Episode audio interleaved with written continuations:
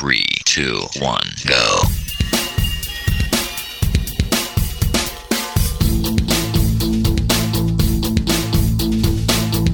Enredando, la informática que se escucha.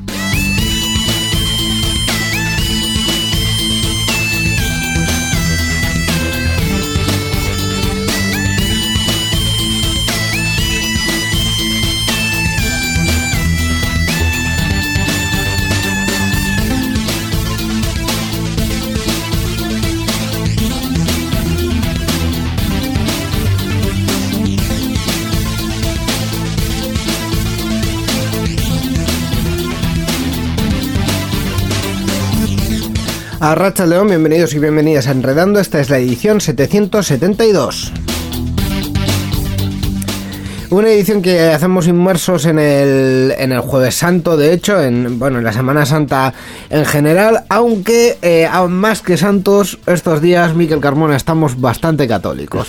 Poco, poco católicos. Hola, Poco ¿qué tal? Sendino. Eh, pues no te voy a preguntar a ti qué tal, porque, porque cómo estamos. Eh, la verdad es que tenemos la enfermería de Euskadi Digital abierta, Miquel está ahí un poco que si le veis Ginecolo. Apagadillo, pues ahí está, pero bueno, aquí está al pie del cañón, eh, dirigiendo este santo programa y hoy tenemos a Borja, que por desgracia no va a poder venir a eh, comentar la actualidad tecnológica, También está malito. que también está malito, al que le deseamos una pronta recuperación. A Miquel también, pero bueno, un- como le tengo aquí, pues. Y que bueno, que lo vamos a tener que sustituir. Y qué mejor sustitución que hacer un doblete. Eh, Gaiska Carmona va a venir después también a comentar las noticias con nosotros. Además de la recomendación de videojuegos que empieza ya, pues según empecemos el programa. eh, es lo primero que tenemos. También hablaremos con Iñaki Lázaro. Creo que hoy viene con un tema del que no hemos hablado nunca, la verdad. Un tema nuevo, innovador. No, no, a ver, para ser justos, no innovador sí va a ser. Pero la herramienta, pero no el tema en sí. Bueno, luego ya lo veréis. eh, Esto es muy sencillo. Cuando ya os lo explique ya lo veréis. Así que todo esto va a ser lo que vamos a tener en esta edición de Enredando. Con su permiso, señor director, comenzamos. Adelante. Participa con nosotros en Enredando. Envía tus mensajes al email oyentes@enredando.net o a través de nuestra página web en www.enredando.net. También estamos en Twitter. Sigue al usuario Enredadores. Esperamos tus comentarios.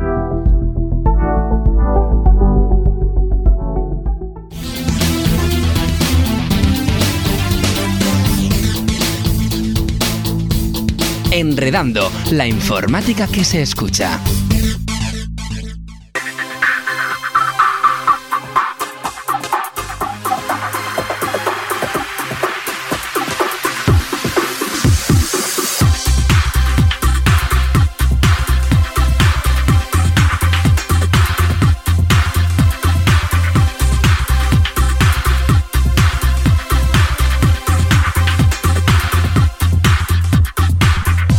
Pues damos comienzo a esta edición de Enredando con el contenido habitual y en este caso pues vamos a hablar de videojuegos también con el colaborador eh, habitual.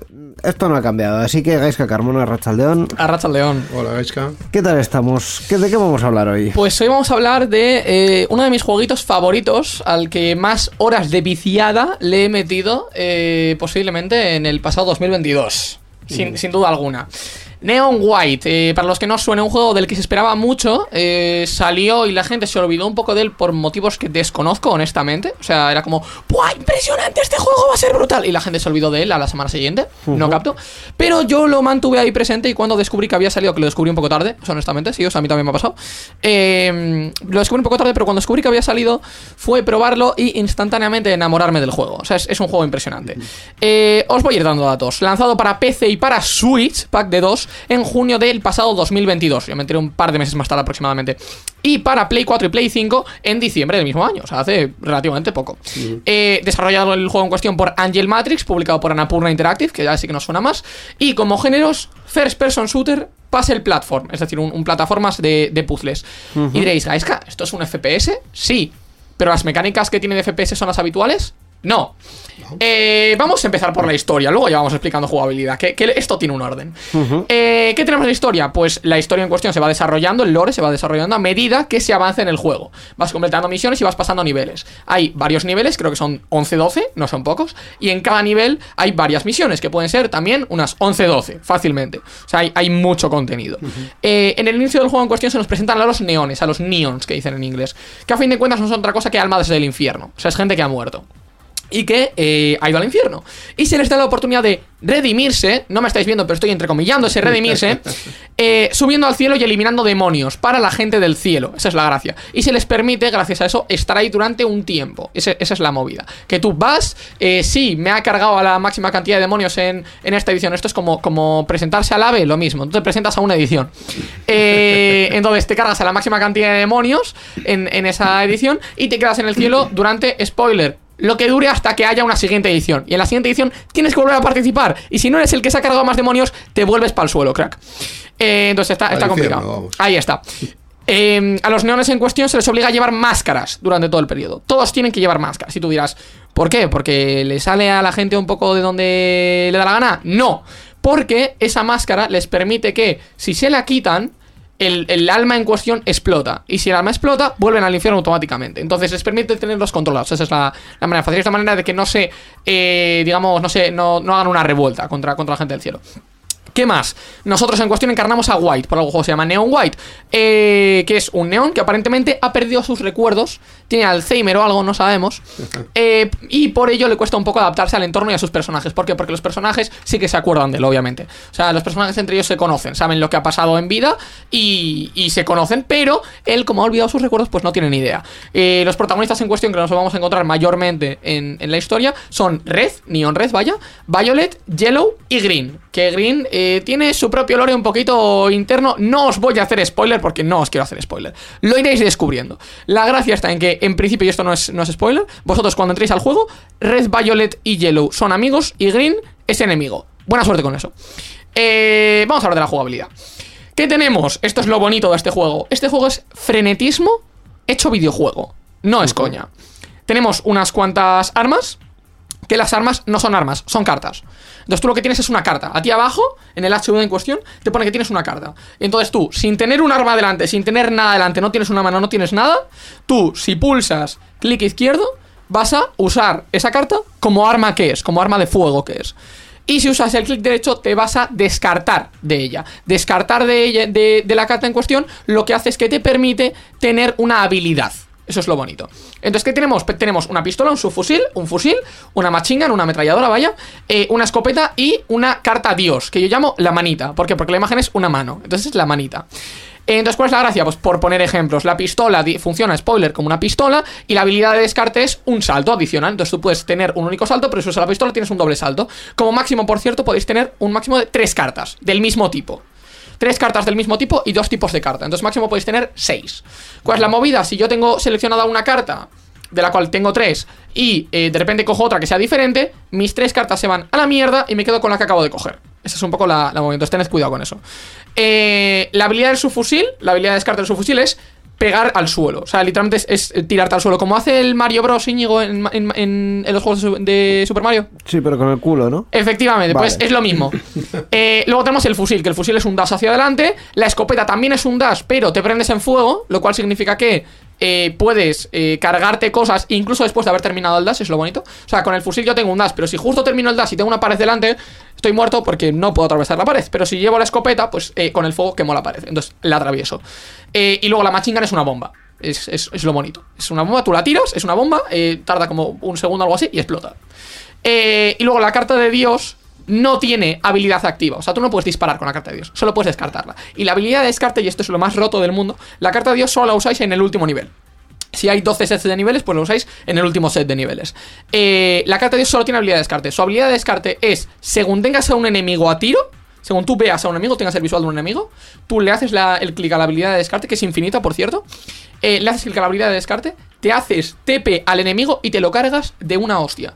Del tirón. Entonces, ¿qué pasa? Que si yo tengo cuatro enemigos seguidos en visual, pero están muy lejos, es una, dos, tres, cuatro. Del tirón, los cuatro, fundidos. Es absurdo. Eh, y luego la gracia está en que los primeros niveles tienes que desbloquear el final. Es decir, el final es como una especie de diamante que tienes que coger, tú simplemente llegas a él y lo coges. Eh, pero para poder desbloquear ese diamante, todos los enemigos tienen que haber sido ejecutados. Todos los de nivel. En los últimos niveles ya no. Entonces, ¿cuál es la gracia? Que el nivel de frenetismo va aumentando. Entonces tú empiezas con cositas simplecitas, con hola, una pistola, disparo cuatro tiros para cargarme al enemigo y luego voy saltando. Y acabas con tiro bomba, no sé qué, a suelo, fusil, eh, te hago dash. No, no tiene sentido, ese nivel de frenetismo va aumentando de una manera muy, muy estúpida. Eh, luego tenemos entornos de velocidad, que son tipo agua, son un río de agua en el que nosotros tenemos mucha velocidad, pues porque vamos en patines o algo, no tengo ni idea. Eh, y luego tenemos también de andado normal, que en los niveles más tardíos no es nada común verlo. O sea, en los niveles más tardíos vas a toda hostia en todas partes. Ah, por cierto, se me ha olvidado un arma que es el, el Rocket Launcher. O sea, un lanzacohetes cuya habilidad es hacerse un, un gancho. O sea, tú cuando tienes a tiro una superficie, disparas y te enganchas y vas a la superficie. Que está bastante bonito también. Eh, entonces, ¿cuál es lo bonito? El juego, y esto es lo bonito, eh, no tiene niveles de dificultad. El juego exige reflejos y pensar, pero no demasiado. ¿Por qué? Porque, como tal, nosotros, una vez recibimos un arma, si nosotros hacemos el path, el camino, eh, digamos, reglamentario del nivel, que no es lo que os recomiendo personalmente, no hagáis el camino reglamentario del nivel, haced el camino más corto, siempre. Eh, si lo hacemos así, lo más posible es que según nos den un arma la vayamos a descartar o vayamos a hacer algo con ella. Entonces a lo mejor me dan un subfusil y tengo que disparar al enemigo que tengo delante y luego descartarla. Porque no hace falta que el arma esté entera para descartarla, que esa es la otra cosa que quería deciros. A lo mejor si viene su fusil con 30 balas, yo puedo gastar 20 en cargarme un enemigo y luego descartarme de la carta. Claro, si me descarto de la carta, la pierdo. Entonces ya no tengo las 10 balas que me quedaban para disparar a nadie. O sea, no tengo su fusil. Ya está, estoy jodido. Eh, por cierto, nuestro arma, si nos quedamos sin nada, es una katana, que hace una mierda de daño y que no tiene habilidad. Así que no os recomiendo hacer nada con la katana. Salvo cositas muy específicas. Eh, como cargar los cofres iniciales o algo así. Luego, ¿qué más tenemos? Hay boss fights implementadas, pero el sistema hay gente a la que le va a gustar más, hay gente a la que le va a gustar menos. Yo creo que está bien implementado, pero no del todo. Las boss fights no dejan de ser un nivel de misiones en el que tú lo que haces como tal es tienes un enemigo delante, un enemigo muy tocho, es, es un boss, y lo que haces es dispararle, dispararle, dispararle, y cuando ha recibido una X cantidad de daño, el enemigo se va a otra zona y a ti te ponen un camino a seguir para llegar a esa zona, con globos, con enemigos y con lo que toque, y con armas y con lo que haga falta. Y pues a lo mejor hace eso como cuatro veces y luego te lo cargas del, del tirón, y ahí es cuando te mide tiempo, porque todo esto se mide en tiempos. O sea, el objetivo de esto único es hacer tiempos.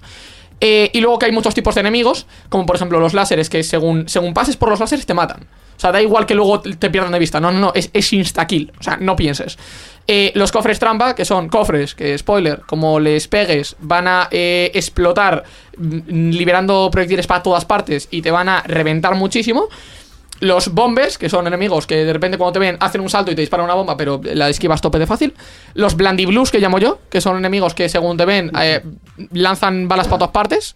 Y los blues, que llamo yo también, que son eh, enemigos que lanzan una especie de ráfaga de plastilina que si te da te hace daño. Es lo bonito. Entonces tú como tal tienes vidas, creo que tienes tres vidas. Pero eh, la gracia de esto está en que hay algunos enemigos que te quitan una vida y hay, un- hay algunos enemigos que te quitan las tres del tirón. Entonces, cuidado, cuidado. Eh, vamos a pasar a puntos positivos ya directamente. Pues, Eh, una de las cosas que me gusta mucho es que hay mucha interactividad con el entorno. A veces hay que romper paredes, pero las paredes no las rompes tú, sino que le disparas a un láser y como explota se carga la pared. Está bien. Eh, luego también eh, tenemos, podemos habilitar caminos adicionales y demás. Punto número 2, speedrun, máximo y definitivo. O sea, quiero decir, este juego está hecho para hacer speedrun. Tú empiezas jugando y tu idea no es hacer el, el- el- el recorrido en cuestión. Tu idea es acabar el nivel en el mínimo tiempo posible. ¿Cómo? Buena pregunta, tú verás. Eh, entonces, esa es la gracia, que la curva de dificultad está muy marcada. ¿Por qué? Porque los primeros niveles son muy fáciles y los últimos niveles son muy complicados. Pero al mismo tiempo, los primeros niveles son muy fáciles de hacer speedrun y son muy sencillos y apenas tienes caminos adicionales y en los últimos niveles tienes 400 caminos que a lo mejor ni siquiera eres capaz de ver. O sea, no puedes. Eh, y ello también es básicamente lo que permite que haya más dificultad en el juego. El hecho de que yo puedo hacerlo con el camino normal y tener un tiempo que es el estándar, o puedo correr muchísimo y terminar en, en top mundial. Eh, luego, el descarte o uso de armas eh, al mismo tiempo también es un poco el, el marcador de dificultad. ¿Por qué? Porque si hacemos el camino original, como he dicho, muy posiblemente te vas a descartar de las cartas según las cojas. Eso es lo que es. Eh, pero más adelante, pues a lo mejor si quieres hacer otro camino o lo que sea, tienes que descartarte antes o después o disparar o tienes que cambiar de cartas. Entonces no es tan, no es tan sencillo. Y luego las medallas para los speedrun también. Que tienes medalla ninguna, nula, bronce, plata, oro, diamante, que sería el top, y luego está la de autor, que yo la descubrí por error. Yo la descubrí por error, porque hice un tiempo que era demasiado bueno. Y te salía en, en top. O sea, te sale con una pegatina roja que es tiempo de autor. O sea, has batido el tiempo del autor que ha creado ese mapa. Lo cual es Bastante complicado, pero eso a Íñigo le sonará del Trackmania. Sí. Em, y luego, mucho contenido. ¿Por qué? Porque el juego como tal a lo mejor te lo puedes pasar en cosa de 15 horas. Sí, pero es que hay misiones secundarias, no muchas, pero hay misiones secundarias. Y hay coleccionables. Los coleccionables son regalos, a fin de cuentas hay uno en cada nivel, en casi todos los niveles. Eh, y la gracia está en que esos regalos te permiten desbloquear conversaciones adicionales con la gente para pillar otro final. Hay dos finales que podéis elegir, pero uno de ellos solo lo podéis elegir si habéis hecho las secundarias. Os hago pequeño spoiler. Em, y luego también te permite desbloquear diálogos adicionales, eh, misiones adicionales y misiones propias de los personajes, porque los regalos son para los personajes que hemos mencionado, para Violet, para Green, para Red y para Yellow. Entonces tú les das esos regalos y ellos te dan en muchos casos misiones. Y esas misiones son muy divertidas, os voy adelantando, las de Violet os van a encantar. Y para terminar, nada decir que el juego no requiere nada. Con nada os estoy diciendo requisitos recomendados un i3 de segunda. 6 GB de RAM y una 750 Ti. O sea, esto lo corre una patata. Así que jugadlo, tipo ya. Porque es indie, es barato y es la hostia. Un ordenador de 10 años perfectamente te lo Fácilmente. te lo- Con los integrados lo puedes correr. Pues eh, como decíamos, Neon White disponible para PC, Play 4, Play 5 y Nintendo Switch. Eh, es la recomendación de hoy que nos tra- ha traído como siempre Gaiska. Es que recasco. Muy recomendado. Gracias. La informática que se escucha.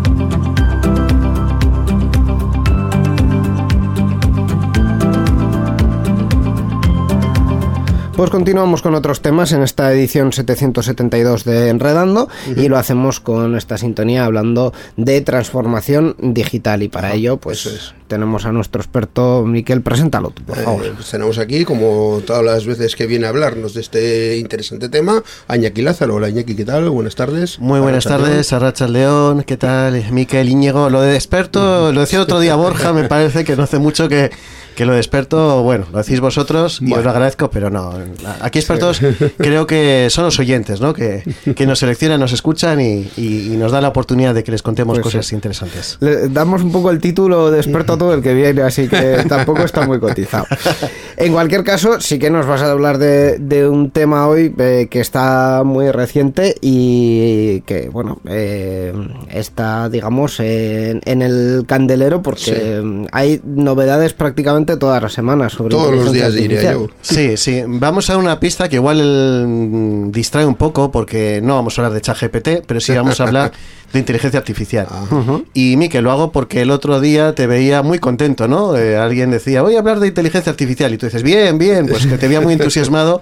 Así que mm, vamos a hablar de inteligencia artificial Bien, bien. pero en una pero aplicándolo a procesos de selección es decir todo lo que tiene que ver con la gestión de personas cuando estamos buscando un trabajo que seguramente que, que muchas personas que nos escuchan sabrán que esos currículum esos perfiles que podamos tener en, en internet eh, van a ser leídos por máquinas no además de por personas o incluso Sí, antes por antes. máquinas Mm. que por personas Recursos humanos. Efectivamente. Sí. Llamados recursos humanos no suele gustar mucho Bueno. a, a las personas que, que trabajan la psicología y el mundo de la gestión de personas, llamarle recursos humanos, porque esto de, de que los humanos seamos recursos. A- así se le conoce. Así ¿no? se le conoce. Sí, bueno, así se le, se le conocía porque progresivamente se ha ido cambiando y es verdad. Sí. eh, de hecho, eh, en mi empresa se ha hecho hace poco un, un proceso de selección y todo, todo el tiempo nos referíamos a ello, pues que el área de personas o el área de gestión de personas era el que hacía ese, ese proceso.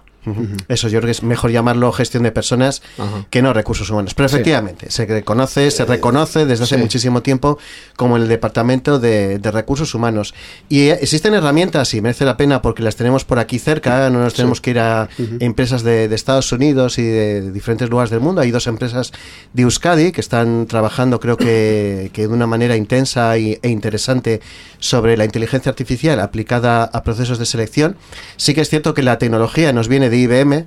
De hecho, si me permitís así un recordatorio, a mí me empezó a interesar la inteligencia artificial cuando allá por los 90, 90 y pocos, eh, una máquina consiguió ganar a la que en aquel momento era la persona campeona del mundo de ajedrez. Ajedrez, Sí. Ese fue el Deep Blue, el Sí. famoso ordenador de, de IBM, y desde entonces IBM ha estado estudiando y en este campo de la inteligencia artificial y afortunadamente pues algunos documentos científicos los ha liberado y ha hecho que empresas de todo el mundo, y en este caso pues dos empresas de aquí de Euskadi, se hayan unido para presentar una herramienta llamada IA Select, IA de, digamos que las siglas de, de inteligencia artificial, y enfocado a los procesos de, de selección, como una ayuda pues, para los departamentos de personas que puedan de alguna manera mejorar su nivel de satisfacción, agilidad Sí. y los ratios de mejora en, en procesos de, de selección.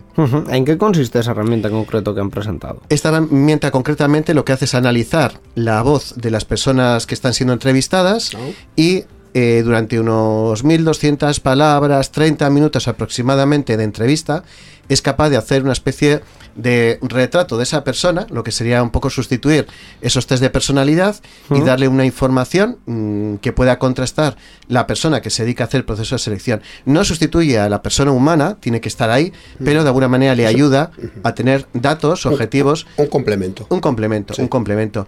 Y doy fe de ello porque hace muy poquito tiempo, hace una semana, se presentaba en Bilbao, concretamente, y eh, dos empresas que habían eh, comenzado a utilizar IA Select hablaban mm, bastante bien de esta herramienta, con lo cual me ha gustado traerlo aquí a Enredando y compartirlo con, con- con las personas que nos escuchan, ¿no?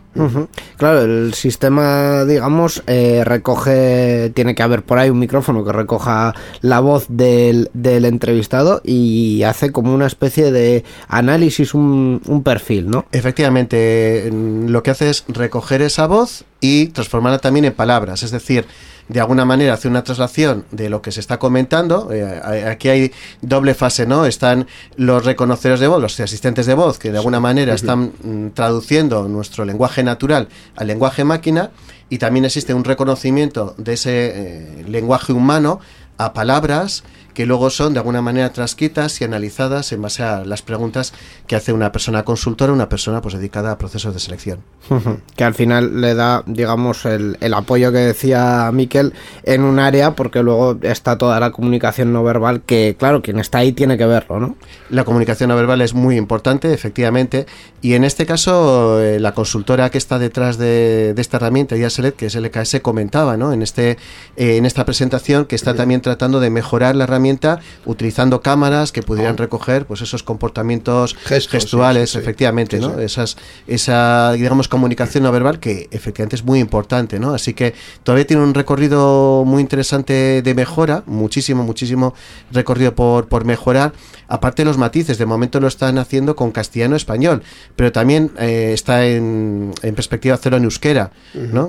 Además, mucha gente que, eh, sobre todo el proceso de selección que se hacen en Guipúzcoa, donde hay un predominio de personas que dominan o, o tienen mayor facilidad para hablar en euskera, pues que también puedan eh, utilizar su idioma, digamos, materno, el favorito, y poder hacer ese proceso de selección con mayores garantías de que la información recogida sea, sea potente, ¿no? Y mm, afortunadamente hay empresas tecnológicas que lo están apoyando para que, ya digo, que no solamente funcione en inglés, como casi todos los procesos de, Sí, de sí. inteligencia artificial, se crean y se prueban y no quedan, pues esa parte, digamos, de diferenciación con otros idiomas.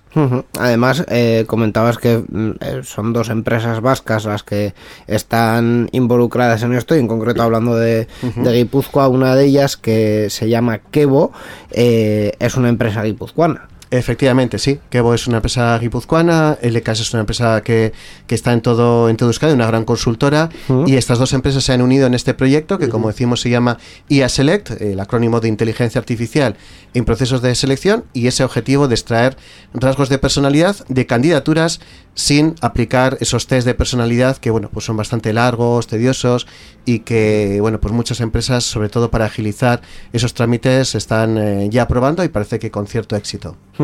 Eh, nos has comentado que estuviste en una presentación de esta herramienta. ¿Alguna eh, anécdota, una, alguna cuestión curiosa que comentasen ahí en, esa- en la presentación? Sí, bueno, hubo muchas cosas curiosas, ¿no? Porque al final esto de los rasgos de personalidad, decían, bueno, ¿y qué pasa si te sale un rasgo de personalidad de un psicópata, una persona psicópata? Y decían, bueno, pues igual la empresa está buscando un psicópata, ¿no? En plan broma.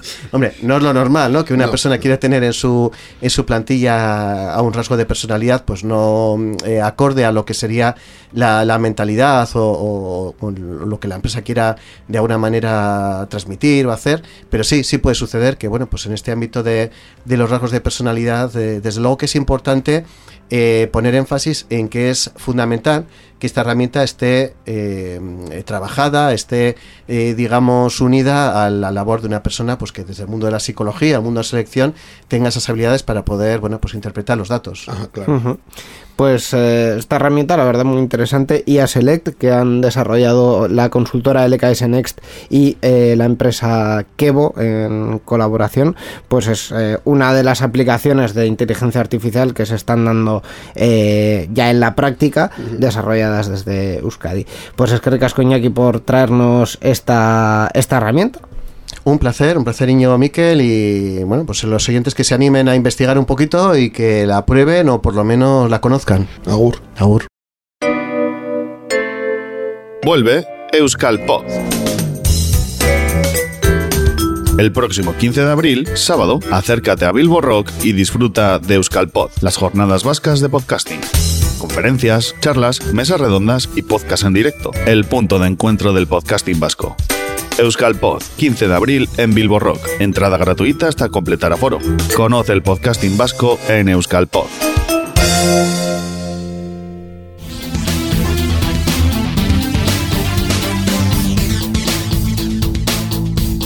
Enredando, la informática que se escucha.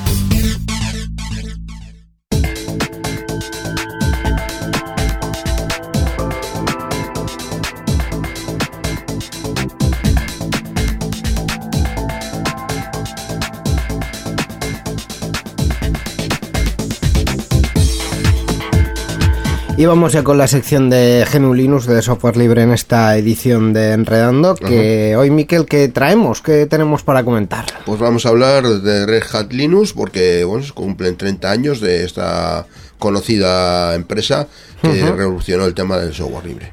Efectivamente, hace 30 años, dos años después de que Linus Torvalds publicara la primera versión del núcleo Linux y que Richard Stallman eh, publicara la segunda de la licencia GPL, un pequeño empresario conoció en una conferencia de tecnología a un joven que había creado su propia distribución de Linux y la distribuía en CDs por correo desde su casa de Carolina del Norte. ¿Cómo me suena esto a cuestión así antigua de, de mediados de los 90? Todo comenzó cuando el empresario Bob Young, que vendía piezas de ordenador por correo desde su casa de Connecticut, compró varias copias de la distribución y las agregó a su catálogo. Se vendieron como pan caliente, como churros, vamos. Sí. El nombre surgió porque Mark Ewing, el creador de la distribución, usaba siempre una gorra roja que perteneció a su abuelo. Cada vez que alguien necesitaba ayuda en el laboratorio de computación de su universidad, lo mandaban a hablar con el de la gorra roja, es decir, el del Red Hat. Sin embargo, no fue hasta 1996 cuando se registra el primer logo y hace su aparición el sombrero Fedora rojo. En 1999, Red Hat logra su primer éxito económico con una oferta pública de acciones y en el año 2012 se convirtió en la primera empresa basada en tecnologías de código abierto que logró superar los mil millones de dólares de ingresos. Finalmente tenemos que destacar la compra de la empresa por parte de la multinacional IBM, que fue hace poquito, en julio de 2019. No obstante, Red Hat sigue siendo una empresa que se hizo desde abajo y que dedica considera- considerables recursos a sostener varios proyectos de código abierto. Y como siempre, pues esta noticia nos la ha traído el GLUB, que es la Asociación de Vizcaya de Usuarios de GNU Linux, que se dedica a promover el uso del software libre tanto en el ámbito público como en las empresas y usuarios particulares. Lo de la web te lo dejo a ti, Miquel, que lo dices Lo perfectamente. digo muy bien, ¿no? Dice, la web es eh, www.glub.bit, glv.b y latina z. La informática que se escucha.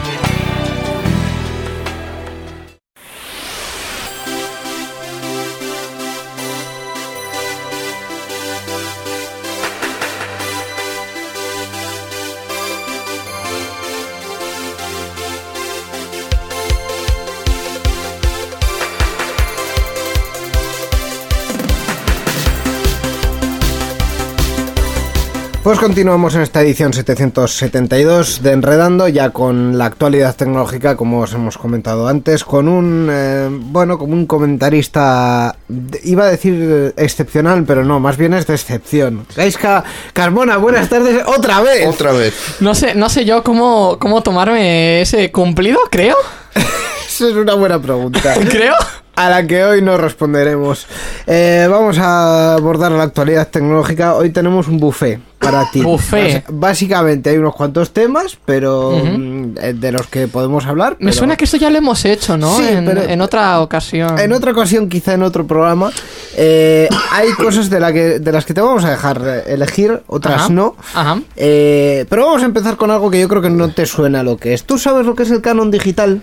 Me suena. No sé suena? lo que es, pero me suena. No sabes lo que es, pero te suena. Ay, estos jóvenes que no estaban cuando juventud empezó, divino te suena. cuando empezó el canon. Canon es una marca de cámaras. Sí. También. Y digital es una forma de hacer las cosas bien. Efectivamente. Perfecto. Perfecto. Pues eh, para ilustrarte un poco, eh, tengo que contarte que la compensación equitativa por copia privada, que es lo que se llama el canon digital, es una tasa que se aplica a los medios o dispositivos de grabación y destinada a autores y editores y artistas en compensación por las, añado yo, presuntas copias o el uso que se hace de sus trabajos en el ámbito privado. Ahora es cuando lo explicas en mi idioma. Es decir, hay un sistema que tasa los aparatos electrónicos de, de distintas categorías, les pone un impuesto para compensar a los autores, editores y artistas de la SGAE en concreto, pero Sí. de la SGAE y de algunas organizaciones más, más, sí.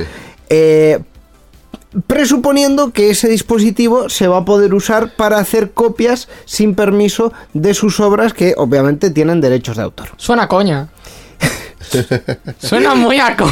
Eso es lo que pensamos todos Pues- en 2006 cuando esto se aplicó. No, ¿verdad? pues quiero decir, suena muy a coña. O sea, un, un impuesto Sí, sí. por comprar cualquier cacharro Sí. con el que puedas Almacenar. posiblemente almacenar, ni siquiera copiar, almacenar. Sí, sí, sí. Sí, O sea, si yo me almacenar. descargo legalmente, legalmente, completamente legal, una canción de X persona y la guardo en ese dispositivo, ese dispositivo de igual manera va a llevar un impuesto Sí, sí, sí. Correcto. Eso es. porque yo podría usarlo para descargarme cosas ilegales. Efectivamente. Correcto. No, no, no ilegales, porque eh, tú puedes eh, hacer copias privadas de eso. Eso es. Sí, claro.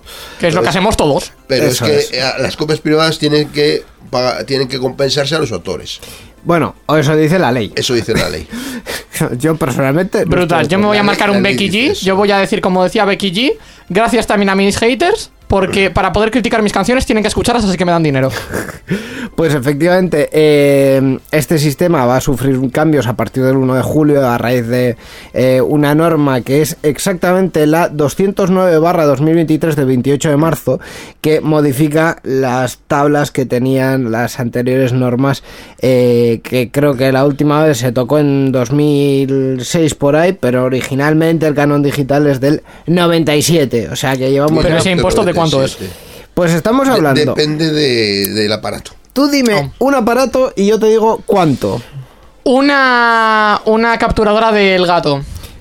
No tiene memoria interna, así que... eh, Ah, cualquier cosa tiene que tener memoria. Eso es, tiene que tener memoria. almacenamiento. vamos, almacenamiento vamos, interno. vamos a suponer lo siguiente. Esa capturadora mágica tuya, si no tiene almacenamiento interno, no paga Da igual. Pero si tiene almacenamiento interno Tú y sí. es de menos de un tera, va a ser, eh, entendiendo que un equipo con disco integrado, como lo dice la norma, eh, idóneo para la reproducción de videogramas, textos o fonogramas, esto lo dice así, tal cual la ley, entendiendo que tenga menos de un tera, pues eh, vas a pagar 3 euros de canon digital. Coñísima. Coña muy Por mala. ejemplo, Un Sigit Barracuda de 2 teras. un Seagate Barracuda de 2 teras es Un disco HDD. Un disco HDD para integrar, porque no es un disco...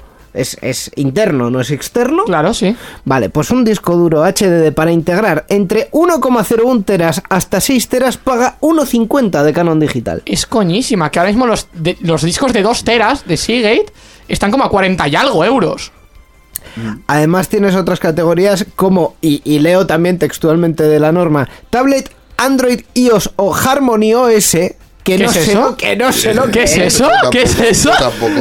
Eh, Apuntarme. En, en diferentes rangos eh, que pagan entre pagan 3,75 las, las tablets en concreto. 375. Los móviles 325, un reloj inteligente 250, eh, los discos duros van cambiando de, de- dependiendo del tamaño, van cambiando de, de tasa, digamos. Eh, si los discos duros son externos pagan más, esto también es verdad.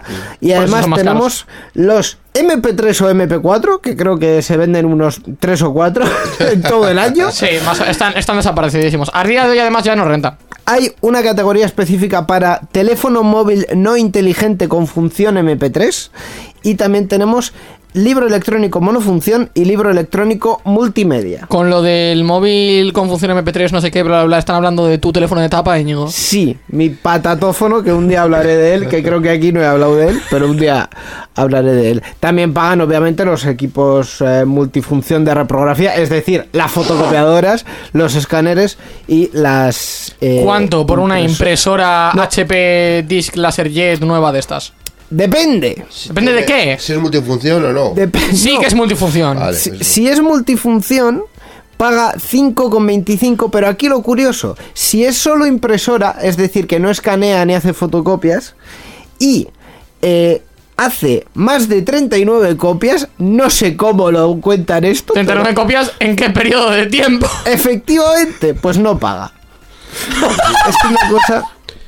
No Eh, y lo de los discos duros que si tenían el sistema no pagaba, ¿cómo era aquello? Que no me acuerdo. Es que hay dos categorías distintas. Es decir, está por un lado el ordenador en sí, que ordenador con disco duro paga una tasa de 5,33, pero luego el disco duro aparte, si es fuera del ordenador, paga una tasa más baja, que es entre 0,90 y 3 euros, dependiendo del, del tamaño del disco duro. Espérate. Y por otro lado, perdón, por otro lado, si el disco duro es externo, ¿vale?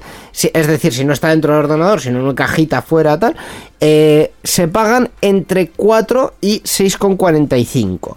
Es decir, señoras y señores... ¿Un pendrive? No, un pendrive creo que está en otra categoría. No, eh, un pendrive es... Sí, sí, sí, un pendrive es una memoria USB de hasta 64 gigas o de más de 64 gigas que pagan lo mismo 0,24.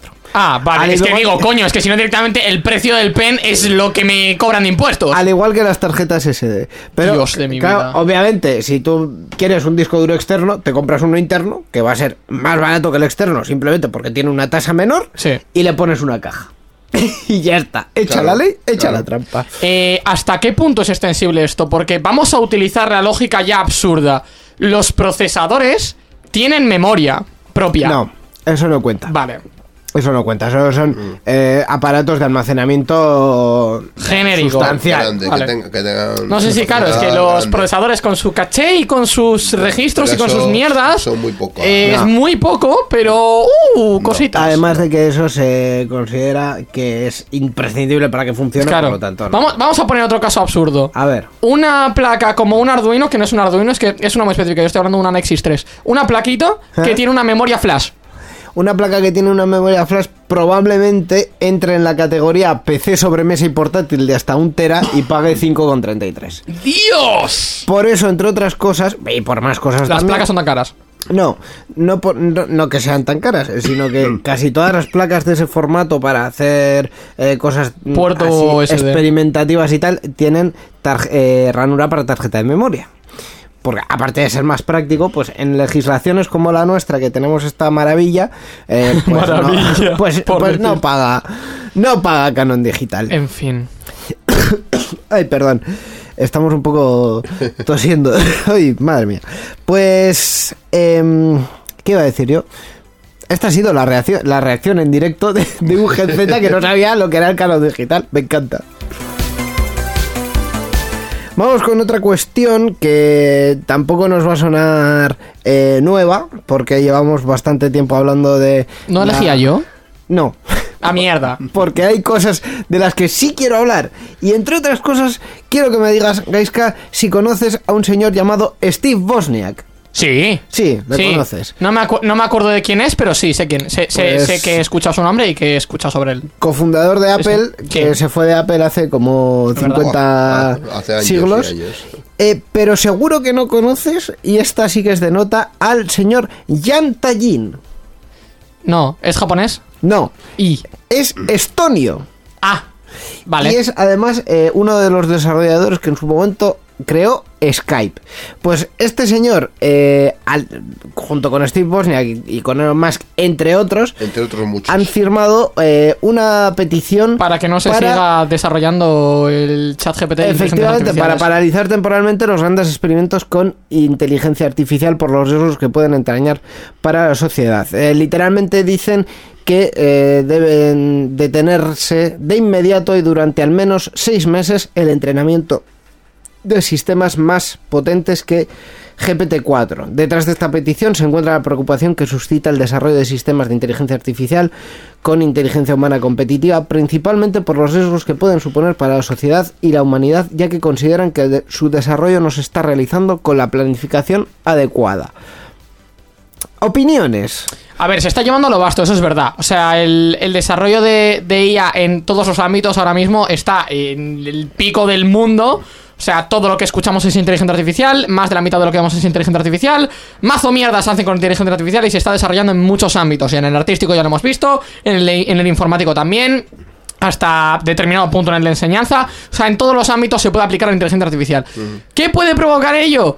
Que dejen de hacer falta la gente que se dedica a esos ámbitos. Sí, pero ya lo, ya lo comentamos en su momento, no me acuerdo dónde fue, no sé si lo comenté yo con gente, no me acuerdo. Pero yo comenté que dices, vale, si ChatGPT es brutal, porque poniéndolo, por ejemplo, en mi ámbito, en informática, eh, porque yo le puedo pedir código y me da código. Sí, si ese código no se implementa de manera correcta, no va a funcionar. Es decir, yo puedo pillar, como se lleva haciendo siglos, código de Stack Overflow, modificar lo que a mí me interesa, coger más código de Stack Overflow, modificar lo que a mí me interesa, bla, bla, bla, bla, y creo un transformer de puta madre, y con eso tengo un código funcional para lo que yo quiero. Pero como tal, el chat GPT además no es óptimo del todo. Yo he probado el GPT-4 y es la bombísima, sí, pero por poner un ejemplo absurdo. Yo tenía que hacer un cálculo matemático el otro día para preparar un eh, ejercicio de no sé qué. Íñigo ya se está riendo.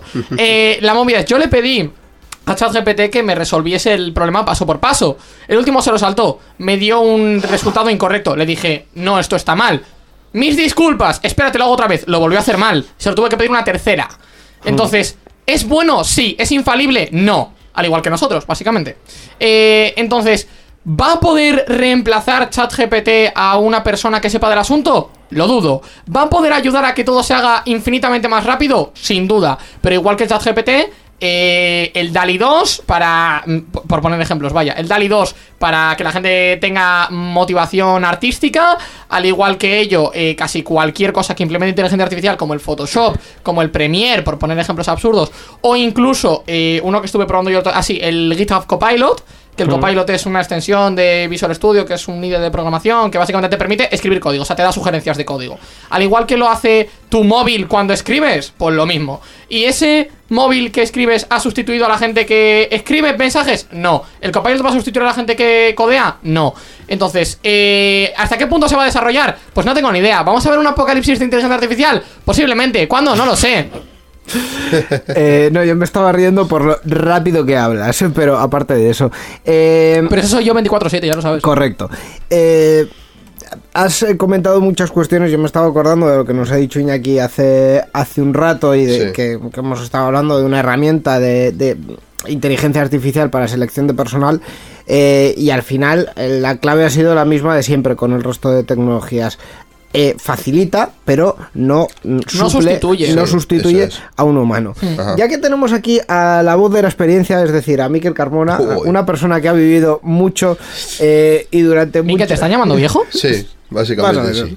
No, pero sí que por para, para que refleje Miquel, in- pero indiscutiblemente mi, mi punto de vista, mi punto de vista se resume en lo siguiente. Miquel, cuéntame si ha habido en la historia de la humanidad algún desarrollo tecnológico en cualquier tipo de tecnología que haya sido premeditado, planificado y regulado al milímetro. Yo creo que no. Perfecto. Esta es toda mi opinión. De, Elon Musk, que te den, ya está. de todas maneras, toda esta noticia a mí me suena a, a que quieren... Sí, teorías conspiranoicas. Sí, algo así, como tipo Skynet de estos de Terminator o eso, vamos. Se están, se están volviendo un poco locos. Hombre, bueno. sí. Eh, por un lado, que te, que te den Elon Musk también. Pero aparte, de nuestra, eh, de nuestro decir, odio a a fin de esta cuentas, persona. Elon Musk tiene miedo de que se deje de hablar de él y de que solo se hable de inteligencia artificial. Te lo digo así. O sea, tiene miedo de que se deje de hablar de él porque eso eh, le reporta dinero. Entonces no, no quiere, lógicamente. Yo tampoco querría. Lo, lo de que le reporta dinero.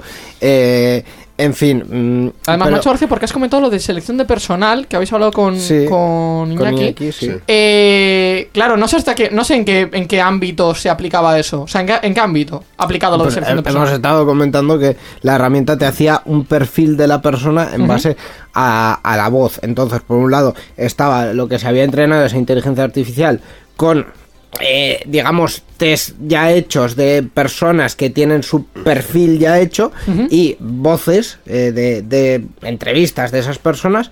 Y lo que hace la herramienta, digamos, es eh, hacerte ese perfil de la persona, ese perfil psicológico de la persona, en base a la voz y a sus expresiones y al tono de voz y tal. Claro, eso eh, no suple el que, por, por un lado, eh, puedes alimentarle con muchas cosas más. Puedes alimentarle con vídeo, con escritura, con lo que tú quieras, eh, pero eso no suple la sensación que va a tener una persona hablando con otra en el momento mm, en tiempo real. Yo es que final- la que estoy aplicando es que me ha sonado de repente a selección de características que estoy dando yo en, en IA. Eh, que yo lo estoy viendo en la inteligencia artificial que estoy viendo yo, por lo menos en clases, más desde un punto de vista más analítico, no más estadístico. Eh, pero que no deja de ser lo mismo. Claro, nosotros pensamos en inteligencia artificial, o la gente piensa en inteligencia artificial y piensa en, oh my god, eh, me puede crear imágenes de la nada o sacar código de la absoluta nada en base a dos líneas de texto que le he metido. Ya, no, pero también está, digamos, esa parte un poco más analítica, que es así que es, yo creo, a la que la gente no le tiene tanto miedo y la que en muchos casos, si se sabe usar, porque la movida es que tienes que saber usarla, es eh, incluso más útil. Porque tú a ChatGPT le puedes pedir de todo. Claro, ¿cuál es el problema? Que la respuesta también tiene que ser lo suficientemente genérica como para que puedas entenderla. Claro. Entonces, hasta ese punto estamos un poco más limitados. Pero yo que estoy trabajando con MATLAB, que es una herramienta que adoro, eh, que te permite, pues eso, eh, crear eh, modelos de inteligencia artificial y demás, eh, si tú le pides realmente lo que quieres, te va a dar exactamente lo que le estás, lo que le estás solicitando. Entonces, es un punto más analítico, más estadístico, por ejemplo, en el que miramos a ver qué. ¿Qué características están relacionadas con las ventas de un producto? O, por ejemplo, en, en qué balda lo pongas, ¿tiene relevancia? ¿En qué pasillo lo pongas? ¿Tiene relevancia? Eh, ¿En qué estado de Estados Unidos esté? ¿Tiene relevancia? Ese tipo de preguntas. Eh, entonces, ese apartado sí que es un poco más técnico y sí que es más codear en MATLAB, que a lo mejor puede sonar más aburrido, pero también puede ser más útil para de- de- determinados sectores y determinadas personas que sepan usar la herramienta, lógicamente. Que eso también es inteligencia artificial. Eh, también os digo que estamos viendo el- la explosión del Sí, momento sí, este completamente, el de la boom, el boom definitivo. Sí. artificial. Luego viene el asentamiento. Es decir, eh, habrá cosas que desaparecerán del todo, habrá cosas que se asentarán y que pasarán un poco a la Y cosas nuevas que vendrán también, Y sí. cosas nuevas que vendrán a partir de lo que se está haciendo. Sí. Pero, Teniendo en cuenta que están saliendo 13.000 chatbots diarios de IA, sí. Sí, es que esto no va a ser eh, pues como cuando se cuando empezó a explotar las redes sociales que hubo millones y millones de redes sociales y en las que sobreviven son cuatro. Entonces, esto va a ser un poco Y ni eso, porque mismo. empezamos, por ejemplo, en su momento con que si Snapchat, ¡buah, Snapchat! ¿Quién se acuerda? Snapchat. Snapchat Tú, de Snapchat, ¿quién se acuerda de Snapchat? No, no, y luego pero- estaba el Musicali, que en qué evolucionó. Yo me acuerdo de la En época del. Musicali, ha evolucionado en TikTok, pero el. Musicali, cuando, el mu- cuando existía Musicali, no era tan masivo. No lo era. Claro, no, y luego ha habido Y ahora es, vamos, potencia mundial. otras redes sociales, eh, ¿quién, quién accede hoy en día a MySpace o a Fotolog? O sea, quiero decir, Tumblr. este tipo de cuestiones. Eh, pues como has hablado muy rápido, pero también has hablado mucho, eh, nos estamos quedando sin tiempo para la Qué sección raro. de noticias, pero sí que quiero hacer una reseña, que es que en el otro lado de la balanza de esta cuestión de, de la IA, Mozilla ha decidido entrar también en esto y presentar... ¿Mozilla Firefox? Sí, mm, Mozilla Firefox. los, los creadores Los de crea- los Firefox creadores de Firefox, han decidido a- eh, crear Mochila.ai, que es una startup y una comunidad que quiere hacer un ecosistema de, de- de inteligencia artificial de código abierto, fiable e independiente. Por favor, código abierto, que si no, no puedo analizar nada. Por favor. ¿Veis? Para esto sí de código abierto. Y te- uno de sus objetivos es un poco comparándolo, pues como cuando llegaron los navegadores o los teléfonos móviles, que todo esto eh, se pueda canalizar en eh, esbozar una visión para que eh, las eh, inteligencias artificiales den confianza y eh, sean herramientas que sirvan pues para acompañarnos, digamos, en el futuro. Dato curioso, he pedido acceso a GPT-4 y me lo han dado. Si queréis analizar y probar cosas y construir mierdas, lo podéis hacer. Como dato Sí, curioso. Es que además eh, GPT-4 es muy, es muy potente. Es muy bomba, sí. En fin, pues con esto no ha habido tiempo para seleccionar las noticias porque Hemos hablado de dos cosas. hablando del canon digital, pues tenemos que terminar la sección de noticias. Ahora sí, Gaiska, es que recasco por estar con nosotros y nos escuchamos en Gaming Room y en las siguientes ediciones de Enredando. Básicamente, eh, muchas gracias a vosotros. Muchas Cada gracias. vez que vengo yo, no os hace falta guion. Participa con nosotros en Enredando. Envía tus mensajes al email oyentes@enredando.net o a través de nuestra página web en www.enredando.net. También estamos en Twitter. Sigue al usuario Enredadores. Esperamos tus comentarios.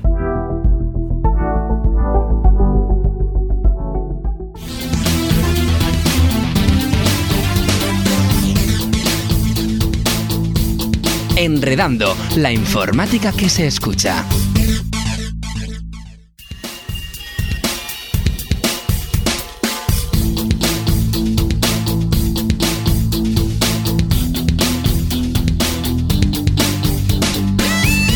Pues terminemos ya esta edición 772 de Enredando, que de bueno, milagro, pero bueno. de milagro. En el caso de Miquel, de milagro. que ha tenido un poco de todo. Hombre, hemos tenido esta estamos en Semana Santa, pues es milagroso, ¿eh? el tema. Efectivamente. Así que. Entre que estamos católicos y esto ha sido un poco de milagro, pues bueno, no esperéis mucho más porque Bueno, hemos hecho lo que hemos podido. Lo que buenamente hemos podido para no faltar a, a la cita con vosotros, que pues, pues no queríamos, la verdad, no queríamos. Y, y bueno, pues así ha sido esta edición de Enredando. Nos despedimos ya con este track que empieza a sonar de la Zoo Party de 2022.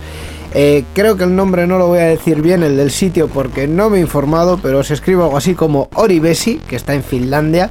Eh, es donde se celebra esta party dedicada exclusivamente al Commodore 64 y la canción que escuchamos es Cer Ninja de el autor Speaky. Por ejemplo. ejemplo. Porque tiene muchas is y tiene muchas cas. Vale. Así que yo me he perdido un poco, pero está todo bien. Yo creo que está bien pronunciado. Perfecto, pues eh, con esto nos despedimos. Os esperamos, como siempre, dentro de dos semanas con más actualidad tecnológica y más eh, cuestiones relacionadas con el software libre. Con creo que la semana que viene nos toca podcast, nos tocará El próximo programa. Eso es, el próximo programa nos tocará podcast, nos tocará no sé qué más cosas. Tratamos muchas cosas. Ah, por cierto, no se os olvide el 15 de abril Euskalpod en Sí. Bilbo Rock. Asistan. Es Eso que es. recasco y hasta el próximo programa. Agur. Agur.